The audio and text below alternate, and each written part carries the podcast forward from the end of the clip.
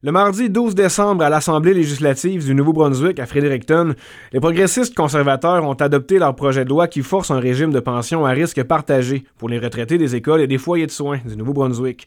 Malgré les propos du premier ministre Glenn le 4 décembre dernier où il affirmait que le gouvernement était prêt à poursuivre le débat sur ce projet de loi, ce n'est plus le cas huit jours plus tard. 28 députés ont voté en faveur de cette loi contre 19 devant une centaine de syndiqués outrés. Le député libéral de Victoria-Lavallee, M. Chuck Chiasson était présent à l'Assemblée d'hier soir. Je pourrais te dire que dans mes dix ans comme député, j'ai jamais vu euh, quelque chose pareil. C'était pas mal euh, brillant. C'était bruyant et compréhensible pour M. Chiasson. Nous autres, on est pour justement euh, que, que, les deux côtés, ça se parle. Puis c'est ça qui, qui, qui manquait dans l'équation. Puis les travailleurs, ils ne sentaient pas écoutés. Donc c'est pour ça qu'ils ont, ils ont venu, puis ils, ont, euh, ils, ont, ils se sont exprimés faut parler, faut, faut trouver quelque chose en commun que tu peux bâtir un, un entente. Puis c'est ça qui n'a pas passé. Le premier ministre voulait pas écouter l'union. Les retraités du milieu scolaire et des foyers de soins auront maintenant un régime de pension à risque partagé plutôt que défini, ce à quoi n'adhère pas le premier vice-président du Conseil des syndicats des foyers de soins du Nouveau-Brunswick, M. Jason Saint-Onge. Un régime de pension, on sait que tu te retires, c'est ça par mois, c'est it. Parce que quand tu t'en vas à risque partagé, ma risque partagé, j'ai tout le temps comparé ça avec une bourse. Moi. Une bourse, ça peut monter comme ça peut descendre. Et on sait que des bourses, mais ça descend plus vite que ça peut monter. Fait que euh, on peut avoir euh, un exemple pension déterminée, ben, tu sais que tu vas avoir, mettons, 1200 euh, pièces par mois tout le long de ta pension. Tu t'en vas à partagé, mais euh, oh, tu peux avoir 1200 pièces la première année, ou oh, là, il est arrivé quelque chose, il faut réajuster, ben, tu vas juste avoir 900.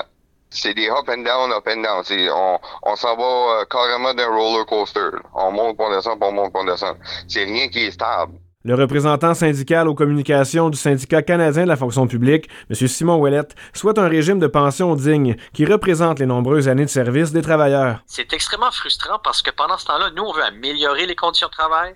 Ça va pas bien dans les foyers de soins. C'est très difficile en ce moment. On manque de bras. Ça va pas bien dans les hôpitaux. Dans nos écoles, c'est pas évident.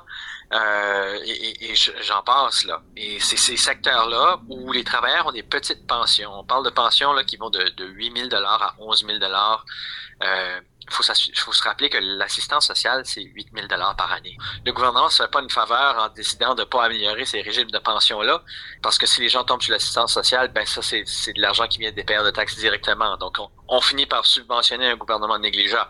Donc, on veut vraiment améliorer les pensions.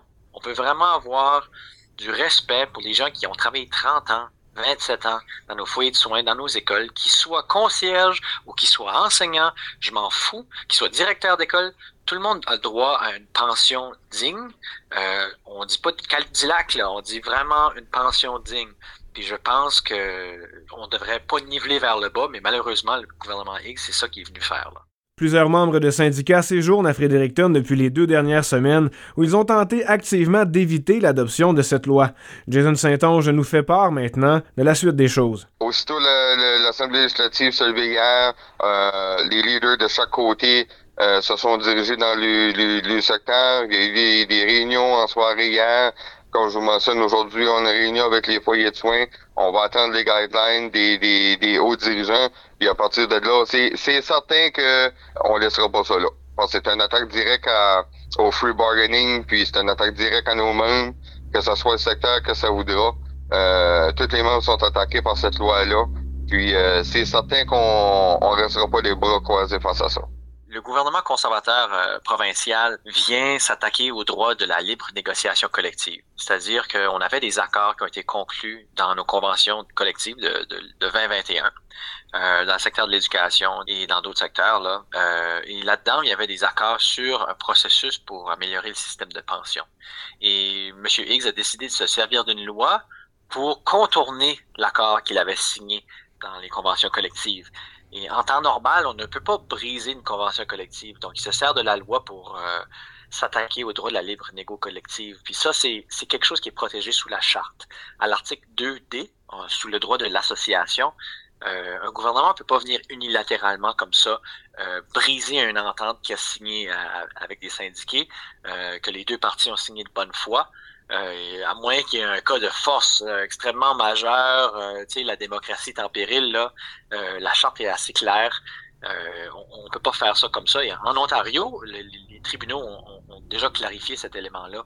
un gouvernement ne peut pas unilatéralement venir briser des conventions collectives comme ça. Là. On fait souvent mention chez les syndiqués concernés d'une attaque contre la libre négociation collective. Selon Simon Ouellette, l'adoption de cette loi par le gouvernement est illégale et il y aura des procédures judiciaires selon nous et selon nos, conseillers juridiques, c'est clair. C'est clair. Euh, nous, on va avoir une bataille juridique qui s'enligne tout de suite.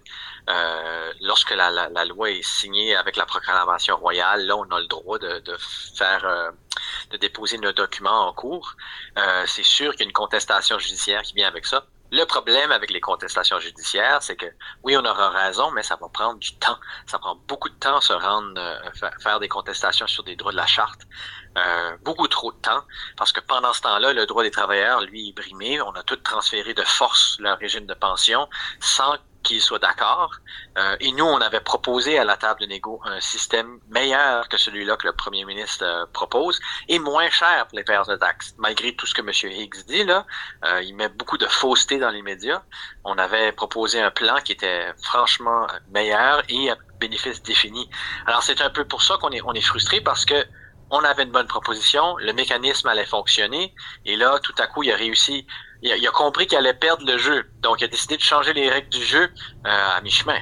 Du côté de Jason Saint-Onge, sa confiance envers le gouvernement provincial s'est éteinte. Même si le gouvernement me dirait qu'il me paierait l'autre au restaurant euh, de 20 pièces, je ne même pas. Je ne plus. Il n'y a, plus aucune confiance en tout, en tout. Ça c'est le gouvernement, ça c'est le premier ministre, ça c'est les députés qui sont là.